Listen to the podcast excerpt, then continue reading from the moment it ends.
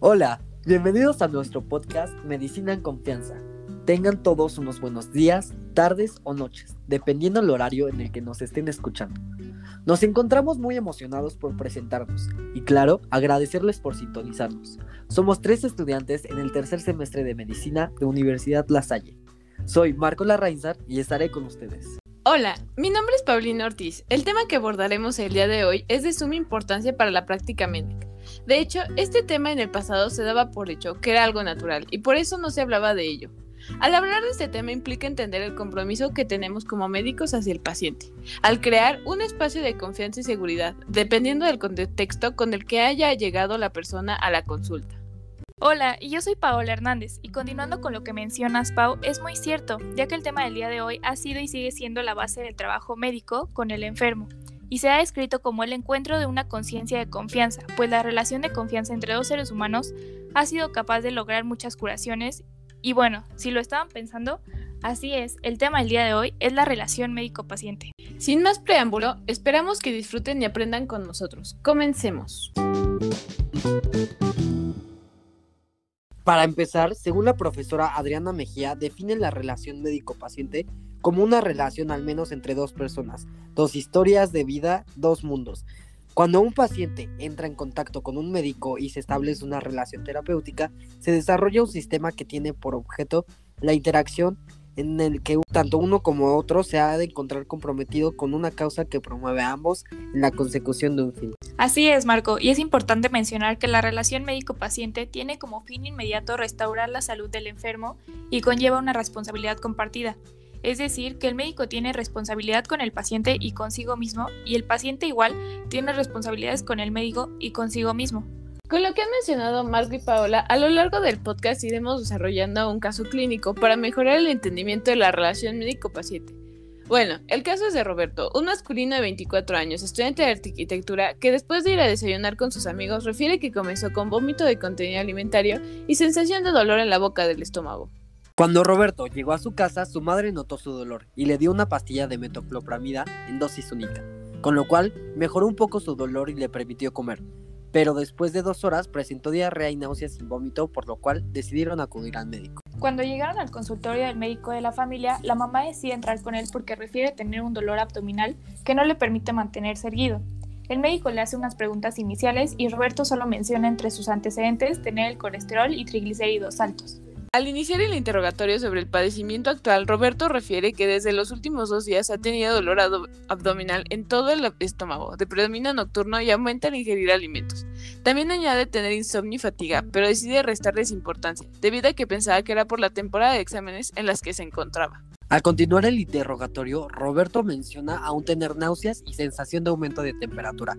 Agrega que su última comida fueron unas flautas y una rebanada de pastel hace tres horas. Bueno, una vez presentado el caso, abordaremos los cuatro modelos de relación médico-paciente propuestos por Ezequiel Emanuel y Linda Emanuel, enfatizando en cada uno de ellos los objetivos de la relación, las obligaciones del médico, el papel que desempeñan los valores del paciente y la manera de concebir la autonomía del mismo, y mostraremos el tipo de respuesta sugerida ante cada uno de ellos. Estos modelos que menciona Pau surgieron por la polémica que se ha estado viviendo que es sobre la toma de decisiones médicas. Esto para tratar de reducir el poder del médico, como muchos han propuesto y que abogan porque el paciente tenga un mayor control. Así es, Marco. Aunque existen autores que cuestionan lo que mencionas, ya que creen que existe un cierto desequilibrio entre la relación médico-paciente. Es por eso que hoy en día se ha propuesto que la relación sea más recíproca englobando tanto las expectativas del médico como del paciente, al igual que los criterios éticos y legales de códigos médicos y como el consentimiento informado. El primer modelo del que estaremos mencionando es el paternalista o también llamado sacerdotal, en donde el médico asegura que el paciente reciba las intervenciones necesarias y que garanticen su bienestar, y para ello utilizará sus conocimientos para evaluar la situación clínica, los diagnósticos y el tratamiento más adecuado. Posteriormente, el médico le da la información ya seleccionada al paciente para conseguir su consentimiento. En el modelo objetivo, el médico decide lo mejor para su paciente sin su participación. Tiene una actitud autoritaria, dirige las acciones y espera que el paciente las acate y se encuentre agradecido por tomar la mejor decisión para él. Sin embargo, el médico debe poner los intereses del paciente por encima de los propios y pedir opinión a otros médicos cuando no esté seguro de algo.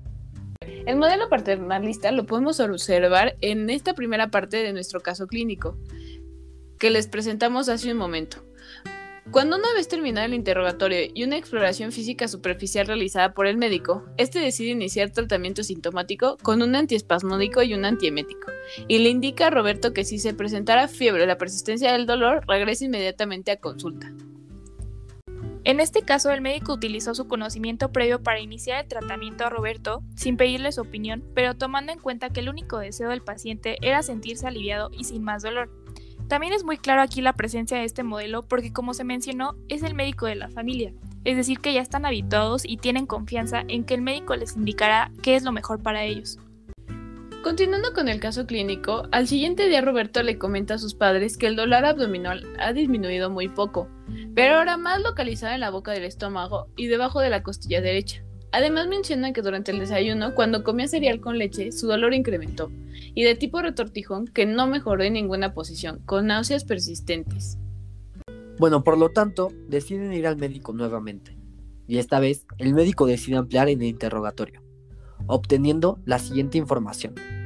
En los antecedentes heredofamiliares, que la madre padece de diabetes mellitus tipo 2 y su abuela materna con hipertrigliceridemias.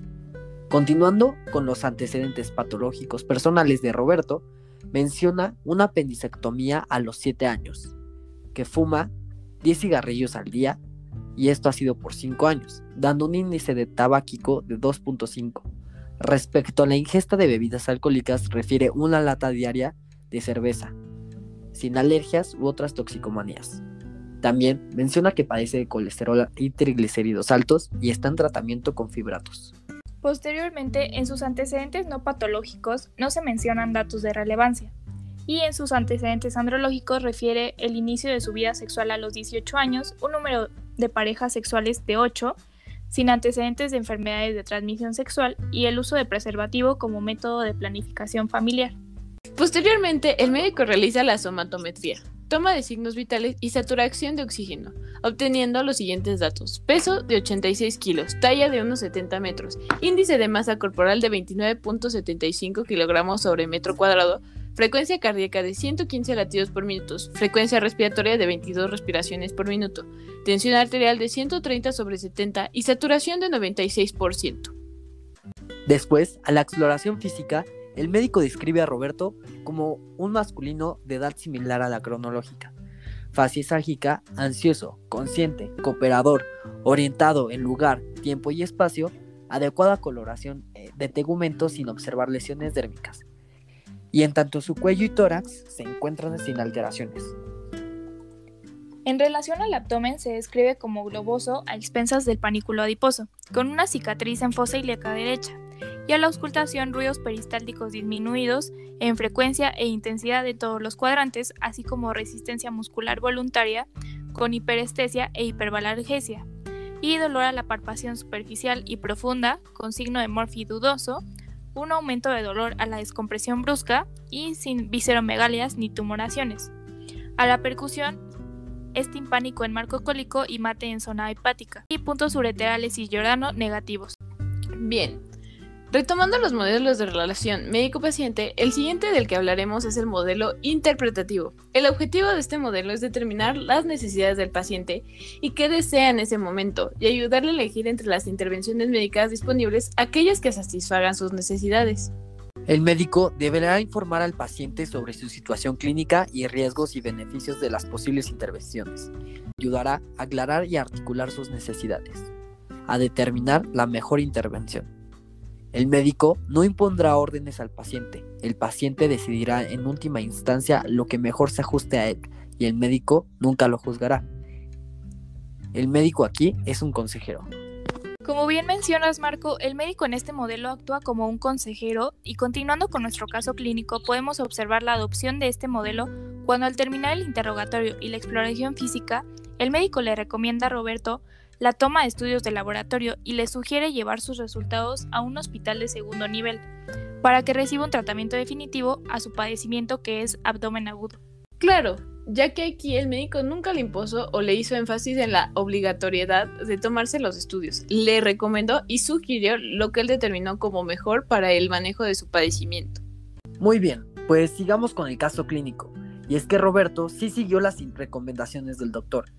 Y en cuanto tuvo los resultados de sus estudios, acudió al hospital de segundo nivel, ingresando por urgencias y refiriendo que su médico de cabecera le dio el diagnóstico de abdomen agudo. Por lo que le muestra los resultados del laboratorio y en la biometría hemática solo se observa que tiene leucocitosis con una cuenta de 17.000 por 10 a la 3 sobre microlitro como alteración única, los otros valores se encuentran dentro de los valores de referencia y en cuanto a los resultados de su química sanguínea, tiene elevado el colesterol con 220 miligramos sobre decilitro, al igual que los triglicéridos en 185 miligramos sobre decilitro.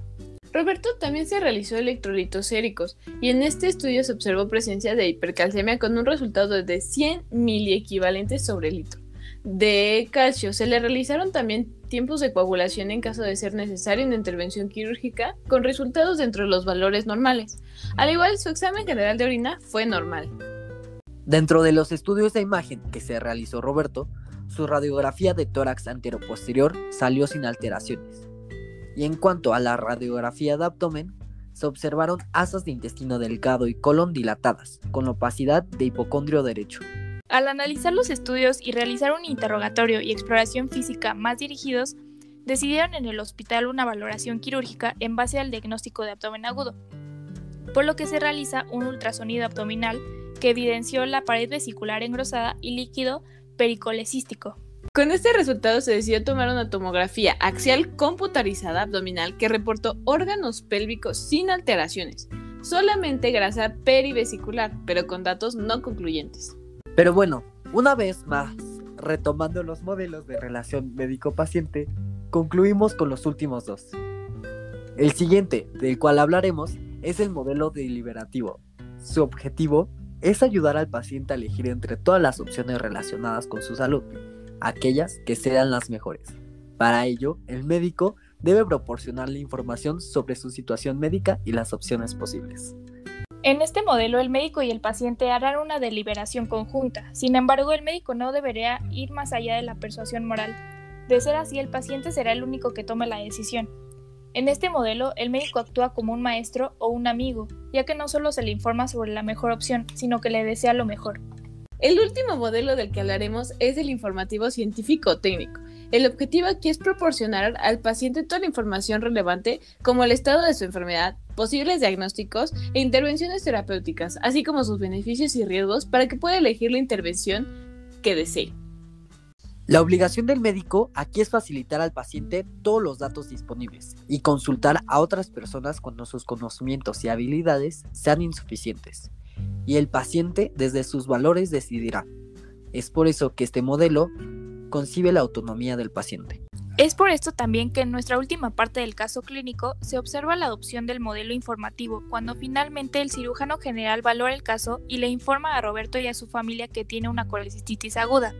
Le explica las posibles causas y sus alternativas de tratamiento, así como los beneficios de este y las posibles complicaciones.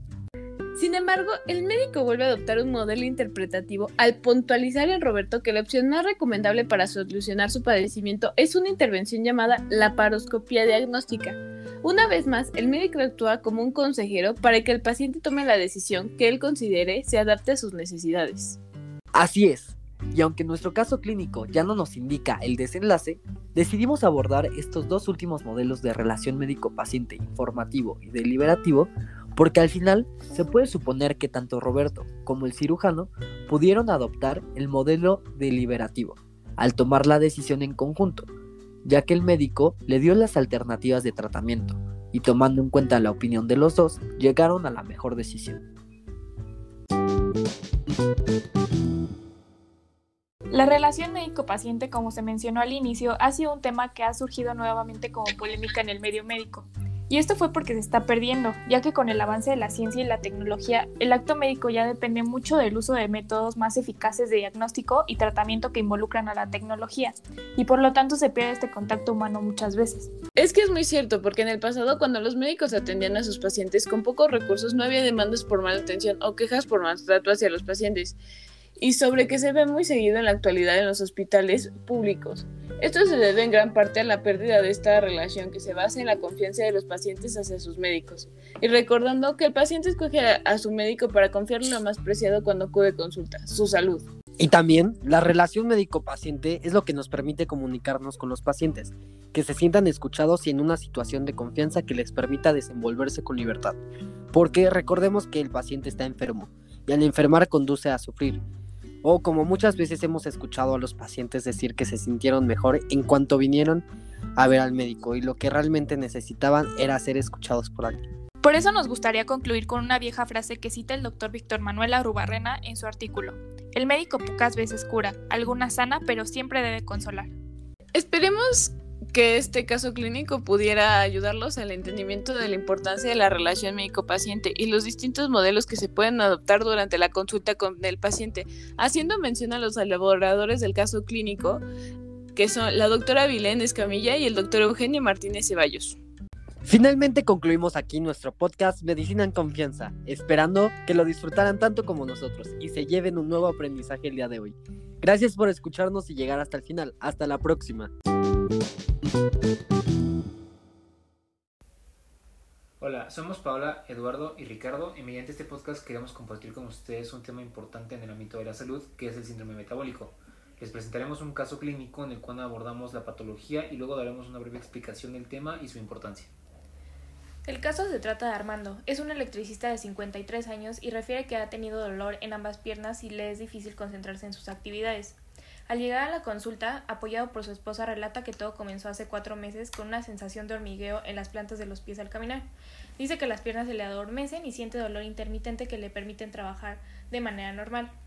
La esposa de Armando le dice que al médico que su esposo come más de lo normal, tarda más en levantarse para ir a trabajar y que la vista de su esposo está cada día peor lo nota más irritable de lo normal y lo ve desmotivado y sin ganas de hacer nada. Al interrogatorio, Armando comenta que se conoce con diabetes mellitus desde hace 11 años. Tiene los triglicéridos altos y también el colesterol. El médico le había ya prescrito medicamentos para esto, pero dejó de tomarlos unos meses después, y no le dio seguimiento a las recomendaciones de la dieta. Fuma desde los 15 años y toma una cerveza los domingos. No hace ejercicio por el dolor de las piernas. También menciona que se siente sin energía y refiere tener bajo deseo sexual, así como constipación que se alterna con diarrea nocturna por las noches. A la toma de somatometría se reporta peso de 86.3, una talla de 1.68 metros, cintura de 103 centímetros en circunferencia, frecuencia cardíaca de 81 latidos por minuto, frecuencia respiratoria de 22 respiraciones por minuto y una presión arterial de 145 sobre 90. De igual manera, en la exploración física se encuentra alerta y cooperador, pero con lentitud del pensamiento, una agudeza visual de 20-80 en ambos ojos que no corrigen con espejo estenopeico, y pues no se pudo realizar fondo de ojo. En la piel hay hipermectación, hiper... No, no, no, ahorita lo, lo quito. inicio, pero sí. todo. A la toma de somatometría se reporta peso de 86.3, una talla de 1.68 metros, una cintura de 103 centímetros en circunferencia, frecuencia cardíaca de 81 latidos por minuto, frecuencia respiratoria de 22 respiraciones por minuto, una presión arterial de 145 sobre 90. Y de igual manera en la exploración física se encuentra alerta y cooperador, pero con lentitud del pensamiento, una agudeza visual de 20 sobre 80 en ambos ojos, que no corrigen con espejo estenopeico, y no se pudo realizar el fondo de ojo. Hay hiperme Mira. No puedo decir hiperpigmentación. eso, ya está. Mira. Hiperpigmentación. Ya voy a decir de, igual manera. De igual manera, en la exploración física se encuentra alerta y cooperador, pero con lentitud del pensamiento. Agudeza visual de 20 sobre 80 en ambos ojos que no corrigen con espejo estenopeico. No se puede realizar fondo de ojo. Hay hiperpigmentación en cuello y axilas, tórax sin alteraciones, y el abdomen se encuentra globoso por panículo adiposo sin visceromegalias. La piel de los pies se encuentra seca con grietas en los talones y la primera uña del pie derecho se encuentra engrosada y amarillenta. Al ponerse de pie, se marea y siente palpitaciones. Es capaz de sostenerse sin ayuda, pero no puede mantenerse parado de puntas. Los reflejos aquilos están ausentes y al colocar el diapasón sobre los maliolos es incapaz de sentir la vibración sobre las piernas. De igual manera, con el monofilamento percibió seis puntos en el pie izquierdo y ocho en el, en el derecho. Y ahora, más adelante, continuaremos con la conclusión del caso. Entonces, podemos hablar de que el caso tratado hoy está estrechamente relacionado con el síndrome metabólico, el cual es una combinación de trastornos clínicos y ambientales que aumenta el riesgo de padecer una enfermedad cardiovascular, diabetes mellitus y otras patologías asociadas. Es una enfermedad muy frecuente que afecta a uno de cada cinco personas. Aumenta con la edad y por lo tanto podemos pensar que un 20% de la población la puede tener. Está muy relacionada con la obesidad, sobre todo con el tejido adiposo visceral y con el sedentarismo. Hay factores hereditarios y genéticos que junto con otros factores ambientales predisponen que manifieste este trastorno. Estos factores hereditarios son la hipertensión arterial sistémica, diabetes en familiares de primer grado o bien sufrir una diabetes gestacional o tener hígado graso no alcohólico. Esto con tener un estilo de vida muy sedentario y exceso de peso puede desencadenar esta serie de alteraciones. Los componentes más importantes del síndrome metabólico son los siguientes. Las cifras de presión arterial elevadas, un aumento de triglicéridos, disminución de la cifra de colesterol HDL, cifras de glucemia elevadas y un perímetro de cintura abdominal en los hombres mayor a 102 centímetros y en las mujeres a 88 centímetros. Si tenemos tres de estos factores, hablamos de un síndrome metabólico. Es muy raro que una persona con un peso adecuado y con una vida activa desarrolle un síndrome metabólico. Sin embargo, está escrito que solo un 5% de las personas que presentan síndrome metabólico se dan en personas con peso normal, aunque la mayoría son gente con sobrepeso u obesidad. Podemos utilizar instrumentos como el tensiómetro y el tacómetro para detectar la hipertensión arterial, antropometría para conocer su IMC y controlar el peso y un glucómetro en el caso de padecer diabetes. La prevención debe realizarse desde la infancia y la adolescencia, teniendo en cuenta la presencia de un buen estilo de vida, hábitos alimentarios saludables y ejercicio por lo menos 30 minutos al día, 5 días a la semana. Luego de saber cuál es la prevención, debemos realizar una buena anamnesis para poder identificar el síndrome metabólico. Hay que evaluar el riesgo y aplicar el tratamiento, cambiar hábitos de vida y acompañar el tratamiento con actividad física y buena alimentación. En cuanto a la recomendación de actividad física para personas con síndrome metabólico, aún no se ha determinado el grado óptimo de frecuencia, intensidad, tipo y duración de la actividad física para alcanzar una salud óptima, debido a que los signos que presenta como la hipertensión arterial, diabetes u obesidad. Retomando el caso clínico, Armando acude a consulta una semana después con los estudios de laboratorio que el médico solicitó, en donde la biometría hemática no hubo alteraciones, en la química sanguínea se pudo observar hiperglucemia, HDL disminuido, LDL elevado, colesterol y triglicéridos altos. También se le realizaron los cuestionarios de Beck y Hamilton para depresión, obteniendo una puntuación alta en ambos. Una vez que el doctor revisó los estudios, le comenta a Armando que su malestar en las piernas es consecuencia de un mal control metabólico y que existe un alto riesgo de complicaciones en caso de no controlarse, por lo que le indica que debe realizar una dieta estricta y ejercicio, así como un ajuste en los medicamentos que toma. También trabajarán en conjunto para mejorar su depresión y dar la medicación debida para tratarla. Se debe trabajar en conjunto con otros profesionales de la salud para abordar esta patología de forma integral y segura. Esperemos que les haya servido esta información y nos vemos a la próxima.